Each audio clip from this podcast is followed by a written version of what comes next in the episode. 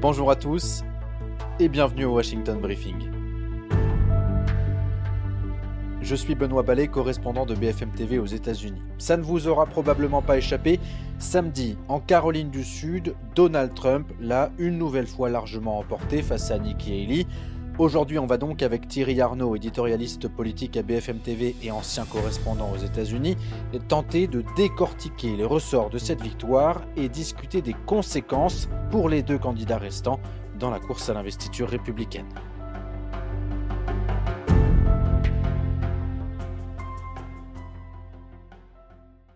Salut Thierry. Salut Benoît. Comment ça va aujourd'hui? Bien et toi, est-ce qu'il fait beau en Caroline du Sud? Il fait un très beau soleil, 20 degrés, pas un nuage dans le ciel. Ça fait beaucoup de bien. Ben oui. Est-ce que tu as pu profiter un peu de cette magnifique côte euh, de la Caroline du Sud? Je dois reconnaître que Charleston, c'est très joli. Absolument. Euh, mais ça ne vaut pas, ça ne vaut pas la Côte d'Azur. Euh, et Nice, ma ville natale, je dois quand même le dire. Euh, je comprends, mais bon, pas mal euh, comme lieu de villégiature, cela dit, la Caroline du Sud. Je te recommande, surtout à cette période de l'année, il y a de très belles choses à voir. Et, Nikki Haley, d'ailleurs, qui était donc la, gouverneure de cet État de Caroline du Sud, qui a vanté hein, en plus à de nombreuses reprises les, les, atouts de son État. Bon, ça n'a pas suffi hein, pour qu'elle l'emporte face à Donald Trump. comme 20 points 20 points d'écart exactement, comme prévu. Euh, une défaite un peu humiliante hein, euh, quelque part parce que c'est quand même euh, son état ici, on est chez elle. Mais voilà, on est sur une, une cinquième primaire républicaine, une cinquième victoire pour Donald Trump. Et même si on s'y attendait, ça démontre une fois de plus que a priori, sauf imprévu majeur, Trump va l'emporter dans cette course à l'investiture républicaine. Oui, c'est sûr que cette défaite-là, elle fait évidemment plus mal euh, que les autres. D'abord, tu l'as dit, elle est chez elle en Caroline du Sud, elle a été la gouverneure de l'État.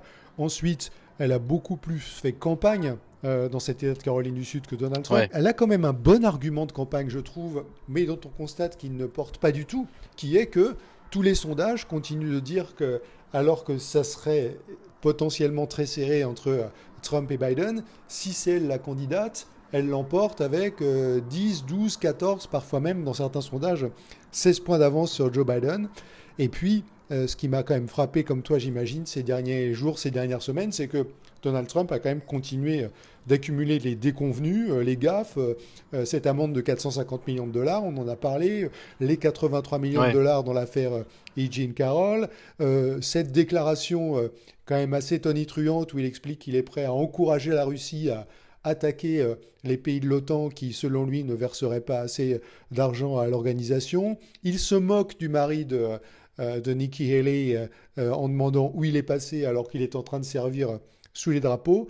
Et il recueille 70% des votes des vétérans militaires américains.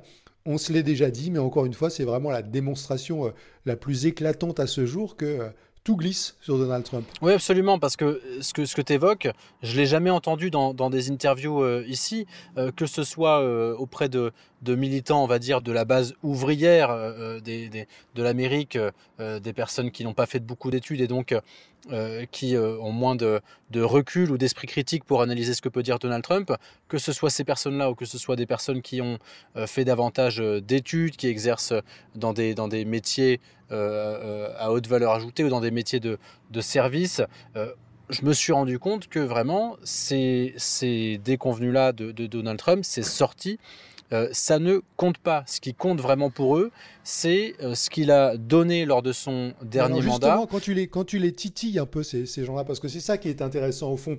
Et c'est vrai que c'est pas ceux qui euh, qu'on voit avec les casquettes rouges et les t-shirts pour qui Donald Trump est au fond un, gourou, pour ne pas dire un dieu, et, et dont on sait qu'ils le soutiendront contre vents et marées quoi qu'il arrive. Ce qu'on a envie d'entendre, c'est finalement ces électeurs plus modérés, qui euh, approchent cette élection peut-être avec une vision des choses un peu plus rationnelle, et qui se disent on va quand même voter pour Donald Trump. Qu'est-ce qui te raconte cela? Eh bien justement, j'en ai rencontré euh, deux des électeurs comme ça, deux femmes qui s'appellent Avril et puis euh, Marie. Avril, elle, est chercheuse en, sciences sociales. Elle habite à, Columbia, la capitale de la Caroline du Sud. On voit bien qu'elle ne, elle ne manque pas d'argent. Hein. Elle avait un, petit sac en bandoulière d'une marque de luxe française dont je ne citerai pas le, nom avec elle, bien maquillée, bien apprêtée. Et puis Marie, c'est une, une retraitée qui était directrice d'école. je te propose d'écouter ce qu'elles m'ont dit au, micro. C'était juste après avoir voté à cette primaire. J'ai voté pour Donald Trump. J'ai aussi voté pour lui à l'époque, en 2016 et évidemment en 2020. Je suis simplement admirative de sa politique sur l'économie. Il a beaucoup fait pour que l'Amérique soit indépendante sur le plan de l'énergie. J'ai trouvé ça formidable et puis ça a ramené beaucoup d'emplois là où il y en avait besoin pour que les États-Unis soient autosuffisants.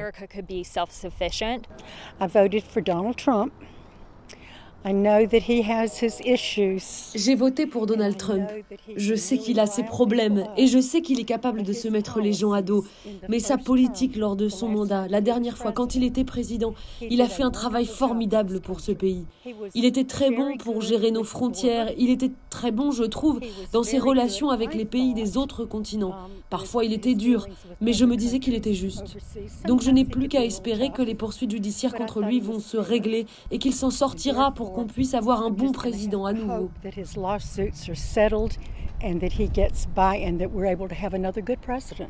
He can be kind of a uh, I guess divisive figure would be the best word. Um, Il peut être, disons, une figure clivante. Je pense que ce serait la meilleure façon de le dire.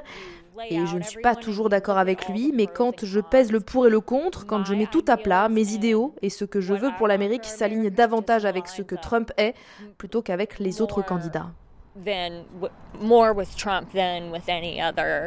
um.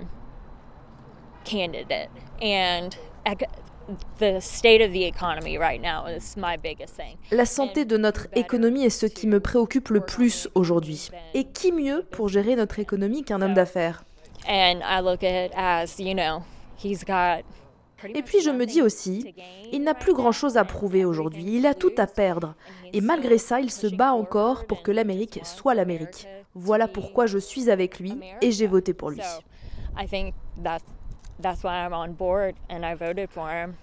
Oui, ça c'est vraiment très intéressant à entendre parce qu'on voit au fond que ça tient qu'à une seule chose, c'est Trump est perçu comme celui qui a des résultats, qui délivre, comme on dit euh, en anglais, qui est capable de faire marcher l'économie mieux que Biden et que mieux que les autres candidats républicains potentiellement, qui est capable de euh, régler le problème de, l'immigration.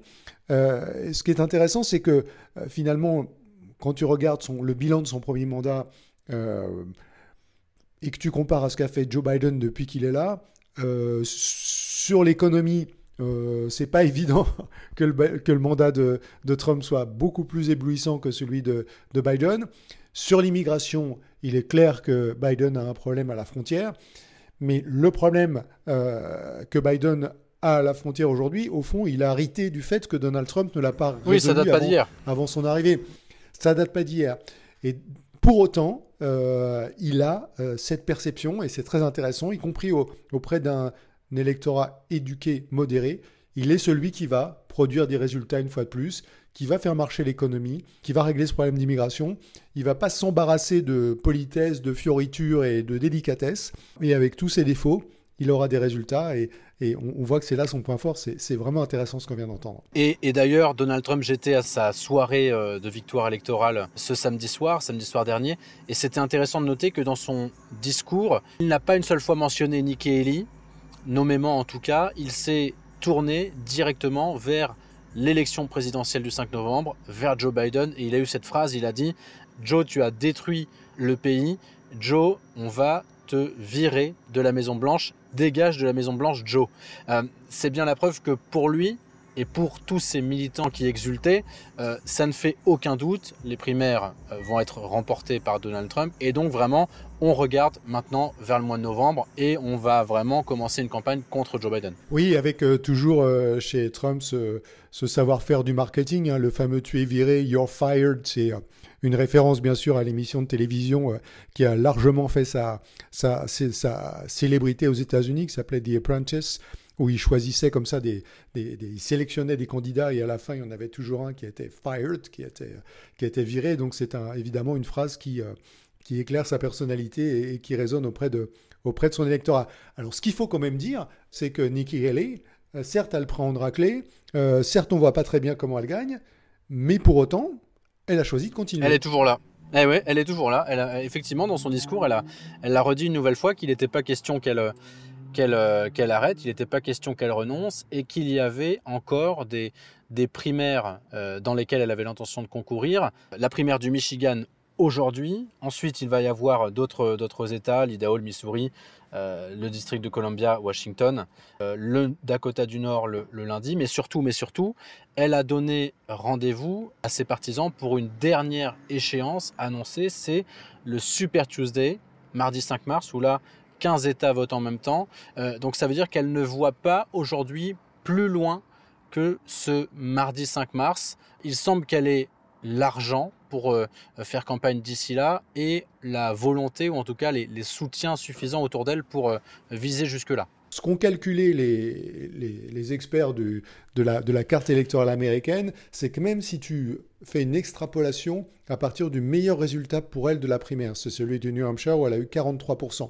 et que tu appliques 43% à, toutes les primaires qui viennent dans les prochaines semaines, tu t'aperçois qu'elle peut tenir vraiment, euh, si elle s'accroche jusqu'au bout, jusqu'au Super Tuesday d'après, le, le 19 mars.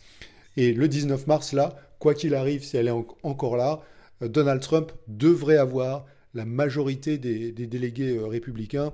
Et donc là, pour le coup, c'est évidemment terminé. Ouais, ce sera plié. ce qui est intéressant, c'est qu'elle s'accroche. Et puis on a l'impression, non, je ne sais pas ce que tu as ressenti toi, mais que ces électeurs à elle, malgré la défaite, eux aussi, ils veulent qu'elle s'accroche. Oui, parce que ce qui est étonnant, c'est que dans son discours de victoire, Donald Trump salue l'unité du parti derrière lui, une heure après, Nikki Haley lui répond que eh ben, elle voit pas tellement où est l'unité, puisqu'il y a quand même 40% des, républicains de la primaire de Caroline du Sud qui ont voté pour elle et pas pour Donald Trump. Et donc, effectivement, dans ces républicains qui ont euh, placé un bulletin de vote avec écrit Haley dessus, il y a effectivement, et j'en ai rencontré, des républicains, des républicaines qui, pour rien au monde, entre Joe Biden et Donald Trump, ne voteront pour Donald Trump. Ça veut dire que ceux-là, ils sont euh, prêts à aller encore de l'avant autant qu'il le faudra à soutenir leur candidate. C'est un vrai choix de Nikki Haley et c'est un vrai choix anti-Trump, surtout euh, quand on est républicain. J'ai voté pour Nikki parce que je crois que Trump n'est qu'un grandiloquent narcissique. Il ne génère que du chaos. Et je ne crois pas qu'il soit sain pour le pays. Je pense qu'il était à peu près acceptable en 2016 quand il a été élu pour la première fois, mais aujourd'hui je ne crois pas qu'il mérite d'être président. Et vous, vous avez voté pour qui? Nikki Haley. C'est un vote contre Trump. Donc je comprends que si à la fin il y a un duel entre Biden et Trump, vous voterez pour... Euh, oh, Biden, sans hésiter. Et pourquoi pas Trump Vous voulez rire? Est-ce qu'il y a une personne au monde qui l'apprécie vraiment? Il est fou, c'est un criminel et un dictateur. Il est de mèche avec Poutine. Pour moi, c'est un idiot. Et donc ça, Thierry, je sais pas ce que t'en penses, mais moi, il me semble que ça va être un gros problème pour Donald Trump quand il faudra justement arriver à rassembler le plus de voix possible pour battre euh, Joe Biden en novembre. Je suis totalement d'accord avec toi. C'est même le sujet essentiel, à mon avis, pour Donald Trump de, de cette campagne des prochains mois, c'est qu'est-ce qu'il arrive à dire à cet électorat républicain qui ne veut pas de lui et qui quand même pèse quelque chose d'assez lourd. Hein. Je ne sais pas si tu as vu ce sondage de Fox News qui est allé interroger euh, les électeurs à un sondage de sortie d'urne, hein, ce qu'on appelle en Caroline du Sud. Et le résultat est quand même assez euh, édifiant, puisque selon ce sondage, 59% des électeurs de Nikki Haley, 6 sur 10, expliquent qu'ils ne voteront pas pour Donald Trump. Donc si tu fais une règle de 3 qui est basique et évidemment un peu, un caricaturale, mais 60% euh, de 40%, ça fait 24% de, des électeurs républicains qui disent, moi je suis un électeur républicain, moi je vote à la primaire, mais quoi qu'il arrive, je ne voterai pas pour Donald Trump à l'élection présidentielle. Alors, évidemment, de là à dire qu'il manquera 24% des voix républicaines à, Trump en, novembre, il y, a un, pas qui, serait très exagéré de franchir aujourd'hui. Mais, pour ne pas parler de 24%, même s'il lui manque 5 10% des voix républicaines, il va être en danger et il va avoir beaucoup de mal à, gagner cette, euh, cette élection. Donc, effectivement, ce danger, il existe pour lui aujourd'hui. Le Parti républicain est un parti euh, fracturé. La difficulté pour lui, c'est que ce qui fait sa force auprès de sa base et qui lui vaut les victoires dans les primaires, ce côté euh, un peu je m'en fous, je dis ce que je pense, je choque les gens, mais c'est pas grave. Sa base adore ça.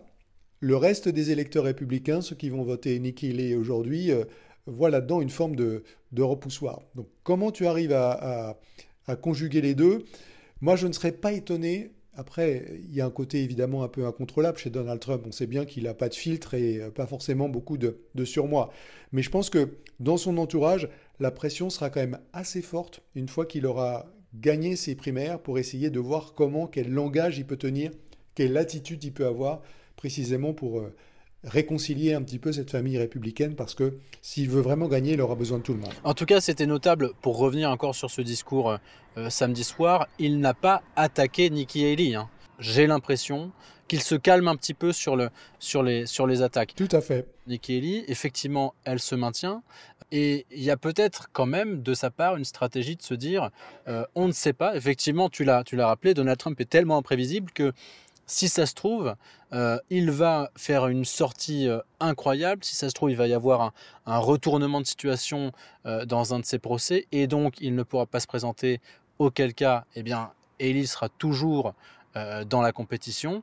Et puis, un autre scénario qui est évoqué par les médias américains et qui pourrait expliquer le fait qu'elle se maintienne coûte que coûte, c'est peut-être de se dire que, eh bien, imaginons que Donald Trump perdent l'élection en novembre prochain face à, Joe Biden, alors à ce moment-là, Nikki Haley pourra dire à tous les républicains, vous voyez, je vous l'avais dit, il fallait me choisir moi. Exactement. Je suis totalement d'accord avec toi. C'est ce que, c'est ce que j'allais dire aussi sur ce sujet. Ah, je l'ai dit avant. Je pense que Nikki Haley, bravo, elle est en train de se positionner au fond comme la candidate, on, dirait chez toi, du I told you so. Hmm. Elle fait le pari que euh, Donald Trump va imploser à un moment donné. Que soit il implosera avant novembre, et dans ce cas-là, elle dira, je vous l'avais bien dit, il faut quelqu'un de différent et de beaucoup plus raisonnable pour, euh, pour conduire ce, parti. Même si, évidemment, s'il implose avant novembre, il y aura d'autres candidats qui euh, ont suspendu leur campagne et qui seront susceptibles de, de ressurgir et de lui faire euh, concurrence pour l'investiture républicaine. Mais je crois qu'elle qu'elle va jusqu'au bout de l'idée qui consiste à dire moi je suis la candidate qui écraserait Joe Biden Trump, il va nous emmener vers une défaite euh, à la Maison Blanche et au Congrès aussi, hein, puisqu'elle dit ça aussi dans ses discours. Elle dit, mm. euh, il va nous faire euh, reculer au Congrès et notamment à la Chambre des représentants. Et donc, ce qui est certain, c'est que si Donald Trump se ramasse le 5 novembre, le 6 novembre, on pourra écouter Nikki Haley nous dire, malheureusement, je vous l'avais bien dit, il s'est produit exactement ce que je vous avais annoncé. Donc effectivement, je suis d'accord avec toi, c'est exactement la raison pour laquelle elle se maintient dans cette course, même si elle sait que sur la base actuelle, si rien ne change, elle ne pourra pas emporter ses primaires républicaines. Donc on va évidemment être très attentif au moindre discours de, de Nikki Haley et puis surtout euh, euh, aux résultats des, prochaines euh, primaires et de ce Super Tuesday, même si il est clair que Trump va, l'emporter, mais on scrutera les réactions des deux candidats. Absolument, ça va être très intéressant à suivre encore dans ces prochaines semaines. Merci Thierry. Merci Benoît. Bon retour chez toi à Washington. Merci. C'est tout pour aujourd'hui. Si cet épisode vous a plu, n'hésitez pas à en parler autour de vous et à vous abonner pour recevoir tous les mardis votre Washington Briefing. Vous pouvez retrouver tous les épisodes sur BFM Radio, bfmtv.com et toutes les plateformes de streaming.